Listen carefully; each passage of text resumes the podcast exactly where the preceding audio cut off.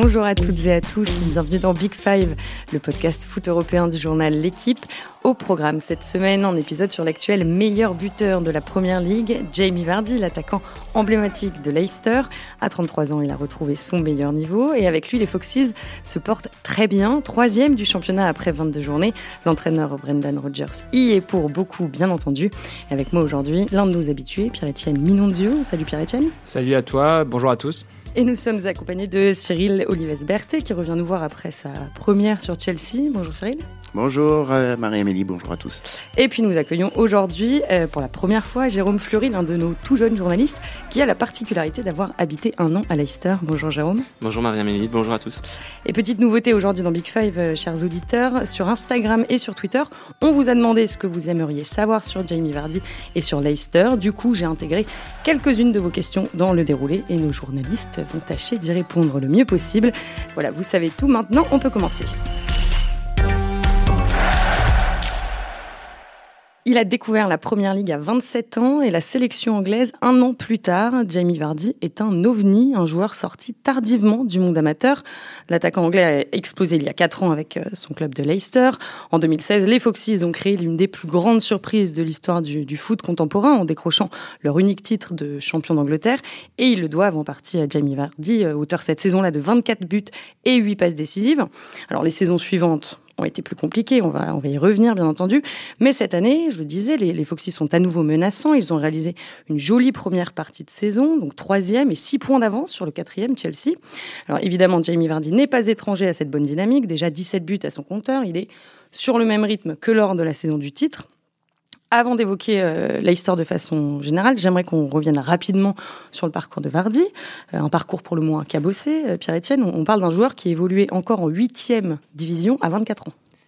Oui, c'est un parcours, comme tu l'as dit, complètement atypique. Il est passé par les, ce qu'ils appellent, c'était un non-league player. Voilà, c'était quelqu'un qui a longtemps évolué euh, en dessous de la quatrième division, qui a été viré du centre de formation euh, de Sheffield Wednesday, je crois quand il avait 15 ans, et rien n'indiquait, et lui-même n'y croyait pas, euh, jusqu'à 25, euh, jusqu'à 25 ans qu'il puisse être joueur professionnel. Donc, euh, et d'ailleurs, sa réussite actuelle s'explique peut-être en partie par le fait qu'il a été révélé tard. Il a commencé la première ligue à 27 ans. Il a une sorte de fraîcheur physique et mentale qui peut expliquer euh, l'excellente saison qu'il fait aujourd'hui. Pour illustrer euh, son parcours euh, pour le moins atypique, il, il, a joué avec un bracelet électronique pendant six mois en 2007.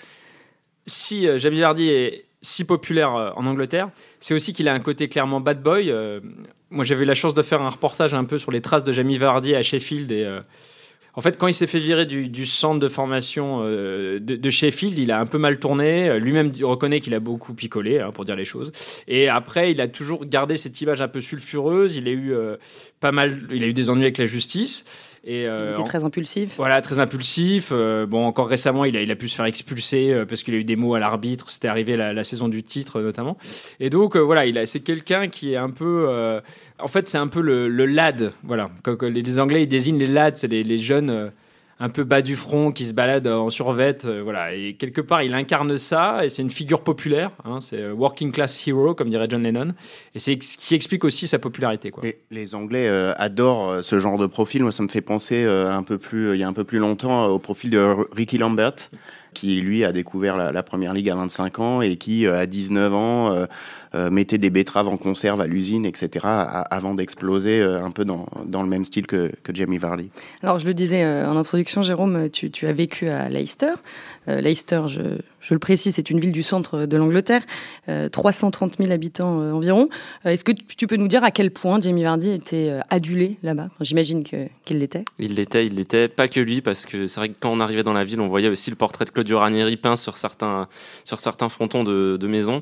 Mais voilà, de manière générale, en fait, la génération de, cette époque-là, 2016, est rentrée dans l'histoire. On a tous été surpris, euh, même ailleurs en Europe, de ce, de ce succès-là, parce que Leicester était inattendu, mais tout simplement parce que Leicester aussi est historiquement une ville de rugby c'est pas forcément une ville de foot. En fait, le club le plus important là-bas pendant longtemps, c'était les Tigers. Euh, et c'est vrai que ce qui est arrivé en 2016 était assez inattendu. Et ensuite, par contre, pourquoi Jamie Vardy en particulier? C'est notamment parce que c'est un peu l'âme du club. On le disait précédemment, mais il a pas, pas passé par un centre de formation. C'est pas un joueur qui a fait non plus. Euh, toute sa carrière dans un autre club avant d'arriver à Leicester. Finalement, c'est à Leicester qu'il a vraiment décollé. Et quand on regarde la génération du titre, et c'est vrai qu'on va en reparler, les joueurs sont partis ensuite. Quelqu'un comme Ryan Mahrez est aussi associé à cette année-là, mais finalement, c'est quelqu'un qui a très vite fait part de velléité de s'en aller. Donc pour les supporters, c'était pas forcément le, joueur à, idolâtrer. Il y en a eu beaucoup maillots de Ryan Mahrez dans les rues, mais c'est finalement le, maillot Floquet Vardy qui est celui qui se vendait le mieux. Alors, malgré son immense popularité à Leicester évidemment et, en Angleterre plus généralement, euh, Vardy a une histoire assez contrastée euh, avec, euh, avec l'équipe nationale. La première de ses 26 sélections a eu lieu en juin 2015 lors d'un match amical contre l'Irlande, 0-0. Mais après la, Coupe du Monde 2018, il a décidé de se mettre en retrait des, des Three Lions et en fait il, n'a jamais vraiment réussi à s'imposer. Ouais, c'est une histoire, comme tu l'as dit, assez contrariée qui peut s'expliquer de différentes manières. Le premier but qu'il marque lors d'un match amical en Allemagne, où les Anglais avaient euh, gagné 3-2, c'était un peu avant l'Euro 2016. Et à ce moment-là, on s'était dit, parce que Kane avait marqué lors de ce match-là, qu'il pourrait jouer avec Kane, en fait, qu'il pourrait. Et en fait, ça s'est jamais trop fait. Et puis, en fait, voilà, euh, il a un système, on en reparlera, mais il a un système de jeu très particulier, euh, Vardy, qui, qui, correspond pas vraiment à celui de l'équipe d'Angleterre, notamment depuis que Southgate est aux commandes et que lui, il est très joueur. Vardy, voilà, il, il, peut marcher dans un système très particulier qui est pas celui de l'équipe d'Angleterre. Et comme c'est un champion et qui a pas mal d'ego, je pense qu'il avait du mal à accepter le fait de ne pas être titulaire, ce qui était le cas sur la Coupe du Monde en Russie où il a pratiquement pas joué. Ouais, en tout, il a inscrit 7 euh, buts, 13 titularisations, dont 10 en matchs amicaux. Donc euh, on, peut, on, peut, dire, je pense, qu'il s'est senti euh, pas assez considéré. C'est vrai. Alors le paradoxe, c'est qu'il a malgré tout marqué que contre des grosses équipes. C'est aussi le cas en club où il marque toujours contre les gros. Et alors en sélection, j'avais regardé, il a marqué contre l'Espagne, l'Italie, les Pays-Bas, le Pays de Galles, l'Allemagne, je crois. En fait, c'est que des, gros matchs. Et il a fait aussi un truc, bon, c'est anecdotique, mais auquel j'avais eu la chance d'assister, c'est qu'il a marqué contre l'Espagne fin 2016, et à l'époque, c'est un truc qu'on oublie aujourd'hui, il y avait le mannequin challenge. Et en fait, il a marqué. Ah, l'histoire des sauts de glace? Non, c'est ah, un, non. c'est un truc. C'est marrant que tu dis ça, mais ça prouve à quel point d'ailleurs tous les trucs des réseaux sociaux, on oublie du jour au lendemain. Mais alors à l'époque, le truc c'était tout le monde, tout le monde arrête au même moment. Et en fait, il a marqué un but et toute l'équipe d'Angleterre arrêtée. Et j'ai eu la chance d'assister à ça, et je dois dire que c'est complètement anecdotique, mais ça montre bien son caractère aussi, parce qu'il avait monté ça, donc il marque le but, tout le monde s'arrête, alors que les Italiens euh, retournent en fait. Euh, et en fait, c'était un truc de fou où euh, tout d'un coup, il y a 11 joueurs qui s'arrêtent et il y a eu un gros silence à Wembley en disant Mais qu'est-ce qui se passe voilà. Donc, il est toujours arrivé malgré tout à se distinguer. Alors, une question de, Kader, l'un de nos, followers sur Instagram. Est-ce qu'avec la blessure de Kane, est-ce que Vardy pourrait faire son retour pour l'Euro? C'est quelque chose qui, traîne euh, oui, sur les réseaux sociaux. Je pense que tout le monde euh, en Angleterre se pose la question. Pour l'instant, euh, on n'a pas eu d'indication d'un retour de, de, Jamie Vardy, qui vient en plus d'être papa, donc un petit bout de chou à la maison en plus. Donc lui, il avait justement arrêté la sélection aussi pour, se, pour conserver son état de fraîcheur, pour se consacrer à son club sur le papier, j'ai pas l'impression que ça, puisse coller comme ça pour l'instant et qu'il puisse remplacer Kane à court terme. Malgré tout, Southgate en a parlé récemment et il a dit que euh, si se laissait la possibilité de l'appeler, malgré tout. Ce à quoi euh, Vardy a répondu, en gros, si vraiment vous êtes en énorme difficulté, euh, je viendrai. Ce qu'il avait déjà dit en 2018 quand il avait arrêté. Voilà, mais en fait, ce qu'il dit derrière ça, c'est je viens pour être titulaire. Voilà. Et, ça, je pense qu'en fait, c'est difficile. C'est pour ça que je pense que ça me semble compliqué. Parce qu'en fait, ce qu'il veut, lui, c'est un champion. Voilà, il, veut être titulaire, il va avoir un, rôle important. Et le problème, c'est que de la manière dont fonctionne l'équipe de Southgate, le rôle qu'il pourrait avoir, c'est euh, entrer en fin de match euh, à un moment où l'équipe est voilà où ils attaquent et il faut quelqu'un dans la super surface. Sub, quoi. En super sub. Et ça, lui, pourra difficilement tolérer. Mais une fois qu'on a dit ça aussi, il y a le problème du fait que derrière Kane, il y a quand même peu de numéro 9 en Angleterre. Donc ça va dépendre quand même aussi de la, de la période d'indisponibilité de Kane, hein, que euh, Mourinho n'a pas été très, très optimiste sur le sujet récemment. Si ça dépasse le mois d'avril euh, et qu'il ne peut pas être en forme pour l'Euro, euh, la question va vraiment se poser. Ce qui est important pour Jamie Vardy aussi, je pense, c'est la question du plaisir en fait. C'est un joueur qui n'a pas besoin de prouver. Euh, en club aussi, il a besoin justement de, s'épanouir, de s'éclater. On le voit souvent dans, son style très spectaculaire. On en reparlera en termes de jeu. Et je pense que s'il si, ressent pas le, plaisir d'aller évoluer en équipe d'Angleterre et que pour lui c'est effectivement bah, une corvée d'être sur le banc, de pas savoir quand il va évoluer, il a besoin. C'est vraiment quelqu'un qui n'a plus à prouver en fait. Il a rien à prouver. On a déjà expliqué le fait qu'il est arrivé sur le tard. Donc lui, il a juste besoin aussi de profiter, je pense.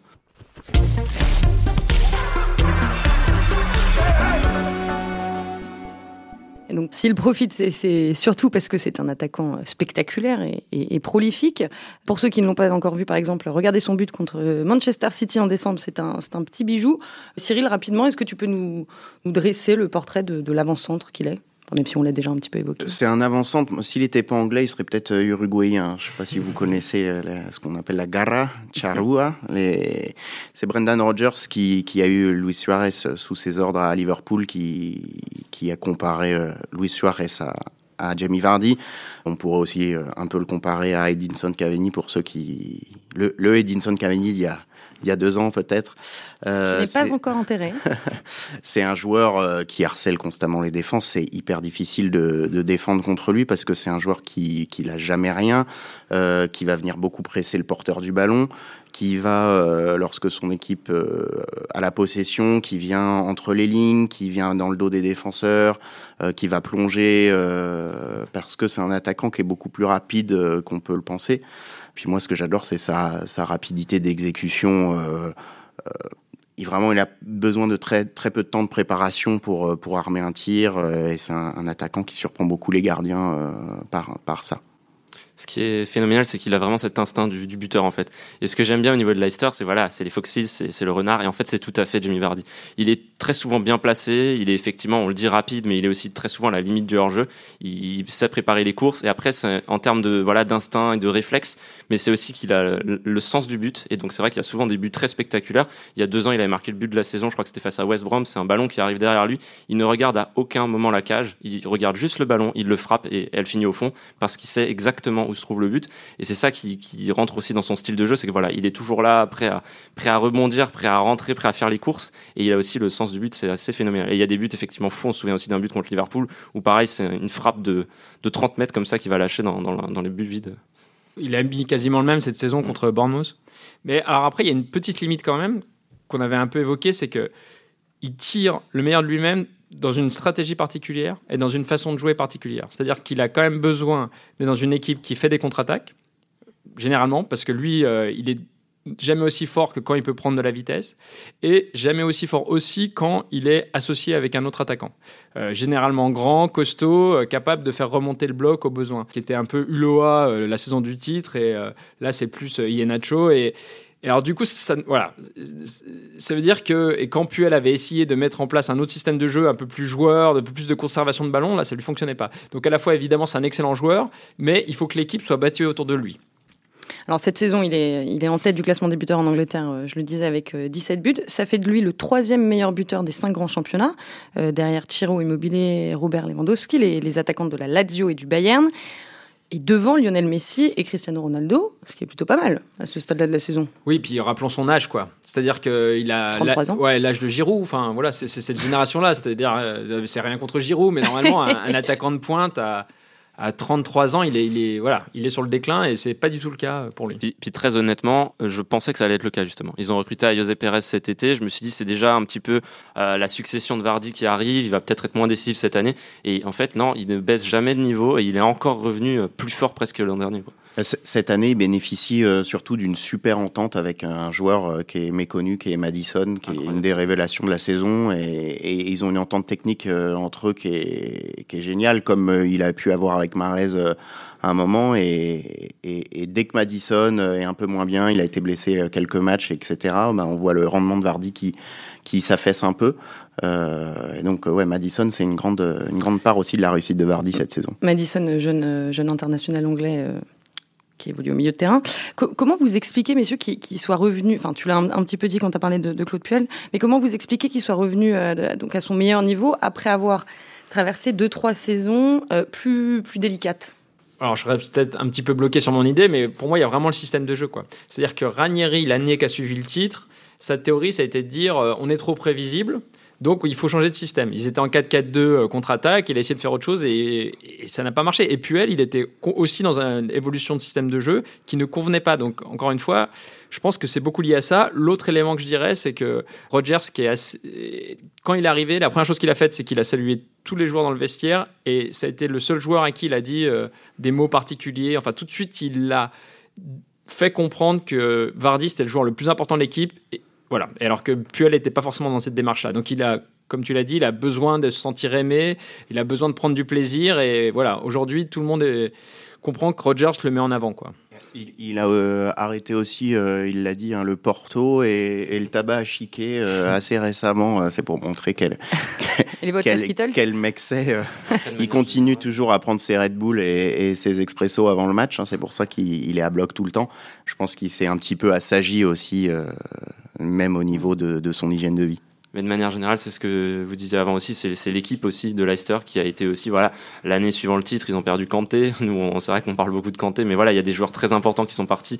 Évidemment, ça a aussi joué sur l'équipe, alors qu'aujourd'hui, on retrouve une équipe très compétitive avec des joueurs très intéressants sur beaucoup de postes, comme Ricardo Pereira sur les côtés. Enfin, l'équipe en elle-même est très intéressante et forcément, ça aide aussi à ce que Jamie Vardy puisse s'épanouir plus. Alors, Leicester, cette saison, euh, est redevenue une équipe agressive avec un, avec un bloc bas, des attaques euh, très rapides, qui évoluent généralement en 4-1-4-1.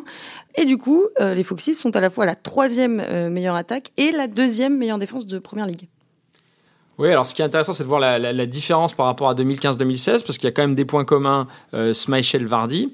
Mais effectivement, c'est une équipe qui, est très intéressante. Euh, qui, ils ont des super ailiers. Je pense que c'est la meilleure paire d'ailiers du championnat. De loin, c'est vraiment euh, euh Pereira, Chilwell, c'est très très bien. Madison est excellent au milieu.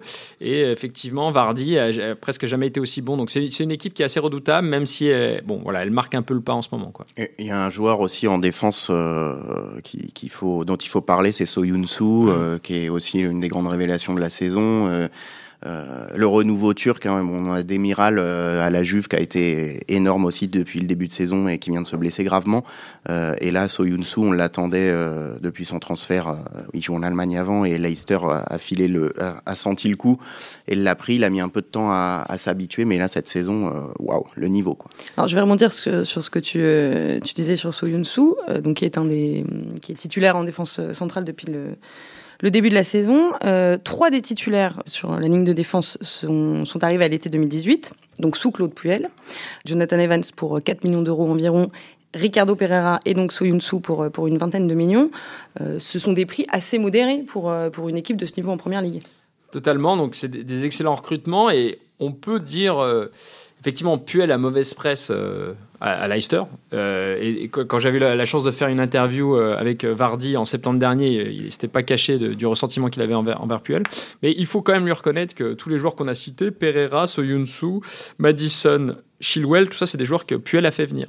Et donc, qui ont souvent été en difficulté au début à Leicester, mais quelque part, euh, voilà, c'est Puel qui a essuyé les plâtres et ils se sont adaptés à la première ligue et quelque part, c'est maintenant Rogers qui profite euh, de ce travail-là. Après, euh, il y a eu des échecs aussi. Enfin, je veux dire, il a aussi essayé Rachid Ghezal, il a essayé euh, Nampalis Mendy, bon, qui n'a pas trop mm. réussi. il a aussi tenté le pari Fousseni Diabaté. Il s'était dit que c'était jeune espoir. effectivement, c'était Puel aussi qui a essayé de faire tous ces choix-là qui n'ont pas été payants. Par contre, il a eu une nez sur d'autres recrues, ça c'est clair. Mais il y a aussi, de manière générale, un recrutement qui est très très bon à Leicester parce qu'on peut parler d'autres joueurs comme Ndidi qui est aussi là depuis quelques saisons et qui est une très bonne sentinelle devant la défense aussi. Et ce qui m'amène à la question de nos, followers, euh, Black Caméléon, j'espère que je le prononce bien. Les scouts de Leicester ne sont-ils pas des modèles à suivre en tant que détecteurs de talent? Ah bah complètement, complètement. Il y avait eu des, papiers au moment du titre pour dire euh, effectivement qu'ils avaient des, des, spécialistes dans le domaine euh, et qui, qui, ont après été courtisés par d'autres grands clubs de première ligue. Effectivement, ils sont excellents et bon, évidemment, on a tous en tête les exemples de, de Kanté et Marès qui avaient été payés trois fois rien et qui effectivement ont été revendus très très cher et Bon, il y a eu des échecs, mais dans l'ensemble, ils sont plutôt excellents dans le recrutement. Ils ont réussi quand même à vendre Harry, Maguire 87 millions d'euros à Manchester United euh, euh, cet été, en, 2019, ce qui en fait le défenseur le plus cher du monde. Oui, alors après, c'était aussi parce que Manchester United, euh, en fait, de manière traditionnelle, tout le monde sait qu'ils ont énormément d'argent, donc on peut vendre toujours plus cher. Mais encore faut-il, euh, encore faut-il savoir bien gérer ça. Et effectivement, ils, vendent bien leurs joueurs. en plus, c'était un peu dans l'urgence. Manchester n'arrivait pas à, recruter. Et ça a été fait euh, un peu en fin de mercato, donc ils, en ont profité. Et puis les, négociations entre deux clubs anglais euh, s'envolent toujours. Mais c'est vrai que de manière générale, il y a d'autres exemples comme ça. Ils ont recruté aussi des Gray il, y a, quelques saisons à Birmingham. Pourquoi Pour 5 millions, je crois, alors que c'est un milieu offensif. Donc là, on ne parle pas de défense, hein. c'est encore plus. Et pareil, c'est un joueur qui peut se revendre beaucoup plus aujourd'hui.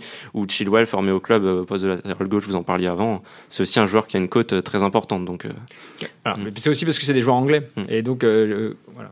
chaque joueur anglais vaut le double sur le marché anglais qu'un autre euh, joueur de niveau équivalent. Et Brendan Rodgers, maintenant, il a un peu son mot à dire sur le mercato bah, je pense que oui, il, il est en position de force, il a, il a prolongé récemment. Sans doute, effectivement, qu'il va avoir de plus en plus de pouvoir dans le club, ça c'est évident.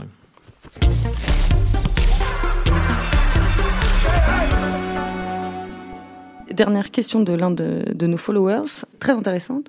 Comment se fait-il que Jamie Vardy soit toujours à Leicester? Parce que c'est vrai qu'avec son talent et tous les buts qu'il empile euh, depuis des années, on aurait pu euh, imaginer qu'il soit euh, recruté, ou du moins courtisé, par un, grand club. Bah, il a été proche d'Arsenal. Là, la saison qui a suivi le titre, euh, Wenger euh, était très très proche de le faire signer. Lui, il a beaucoup hésité.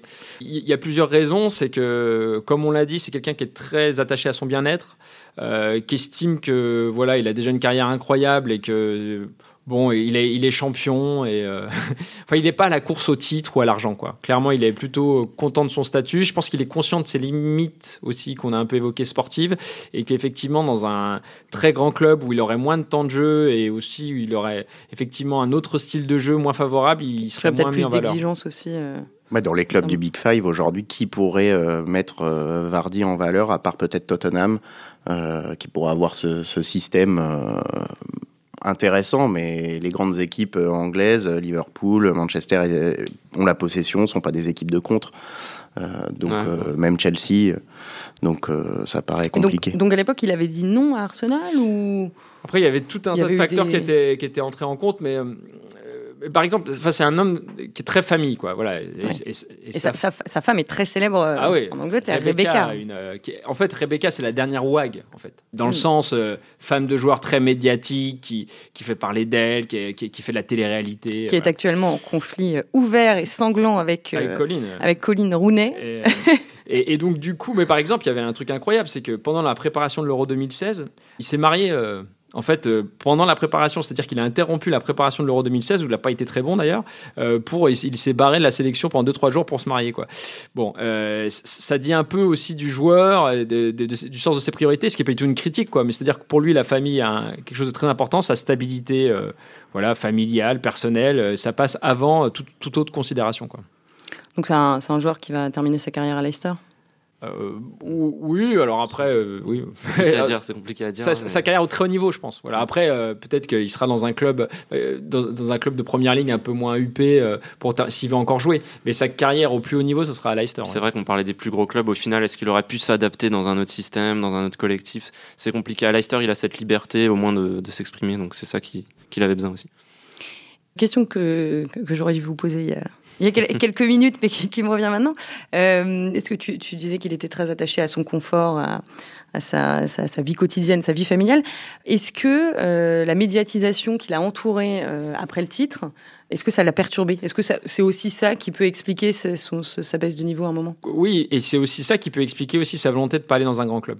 Parce que c'est vrai qu'il a clairement eu peur à un moment des proportions que ça prenait. Parce que quand vous changez de statut en Angleterre, ça veut dire que tout d'un coup, par exemple, tous les tabloïds vont euh, faire des enquêtes sur tous les domaines de votre vie privée, en fait. Et par exemple, lui, il parle plus à ses parents.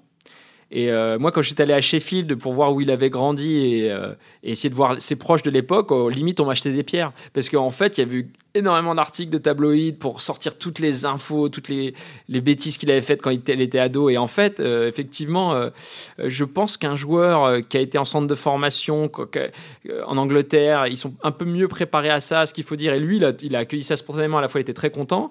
Et à la fois, ça l'a fait un peu flipper. Un exemple qui peut être anodin, c'est qu'en fait, il a eu un sosie il y a un sosie de Vardy qui est absolument mythique, euh, qui est postier à, à Leicester. c'est énorme ça. Alors au début c'était hyper drôle, c'est-à-dire que le mec il s'est mêlé aux célébrations du titre. Mais vraiment, il lui ressemble énormément. Et donc, il y a des photos incroyables. Le, le, lendemain du titre, en mai 2016, on voit Vardy avec son double. Et alors, au début, c'était hyper drôle. Et donc, il faisait des. Voilà. Et après, c'est devenu flippant. Parce que le mec a commencé à dire Ouais, Vardy me parle plus. Donc il a fait des trucs sur les réseaux sociaux pour dire Vardy a changé, parce qu'avant on était en contact, mais il ne me répond plus.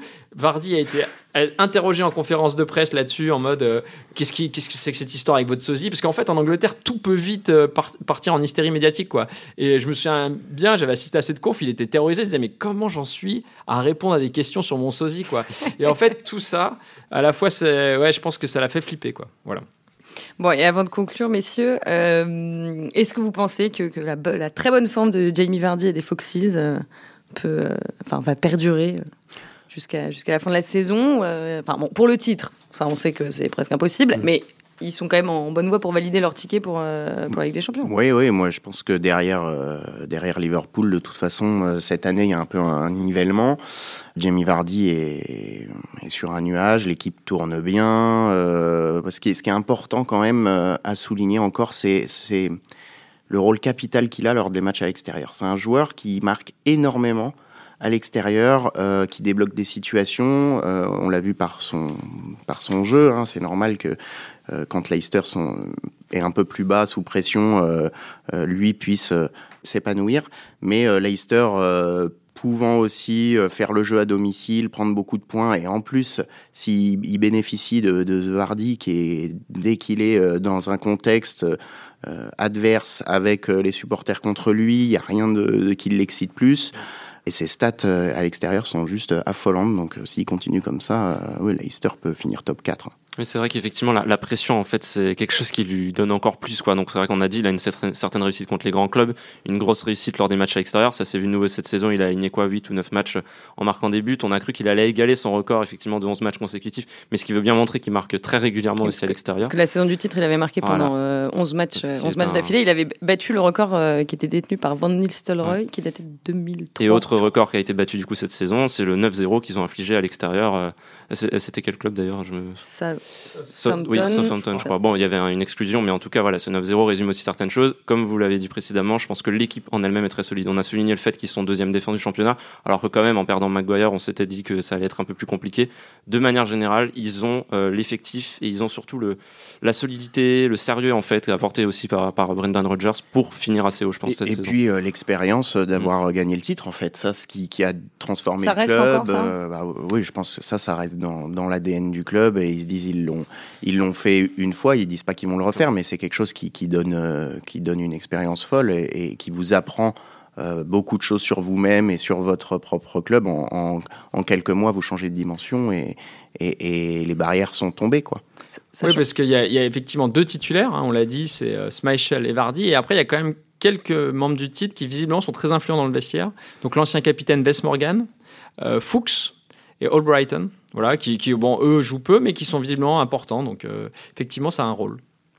Bon, en tout cas, Leicester a un calendrier euh, assez chargé dans les semaines à venir, et notamment en février, puisqu'ils vont recevoir coup sur coup Chelsea et Manchester City. On suivra ça avec euh, attention, évidemment. On va s'arrêter là, messieurs. Merci à tous les trois, Pierre-Etienne Minonzio, Cyril Olives Merci à toi. Et merci. Jérôme Fleury merci. pour sa belle première. Comme chaque semaine, merci à Louis Godefroy et à Roland Richard. Et chers auditeurs, la semaine prochaine, vous aurez l'immense privilège d'entendre pour la première fois la douce voix de Roland Richard. Et oui, c'est lui qui sera aux commandes de Big Five, puisqu'après 17 épisodes d'affilée, je vais m'octroyer un break bien mérité. Mais ne vous inquiétez pas, je reviens dans 15 jours. À très vite.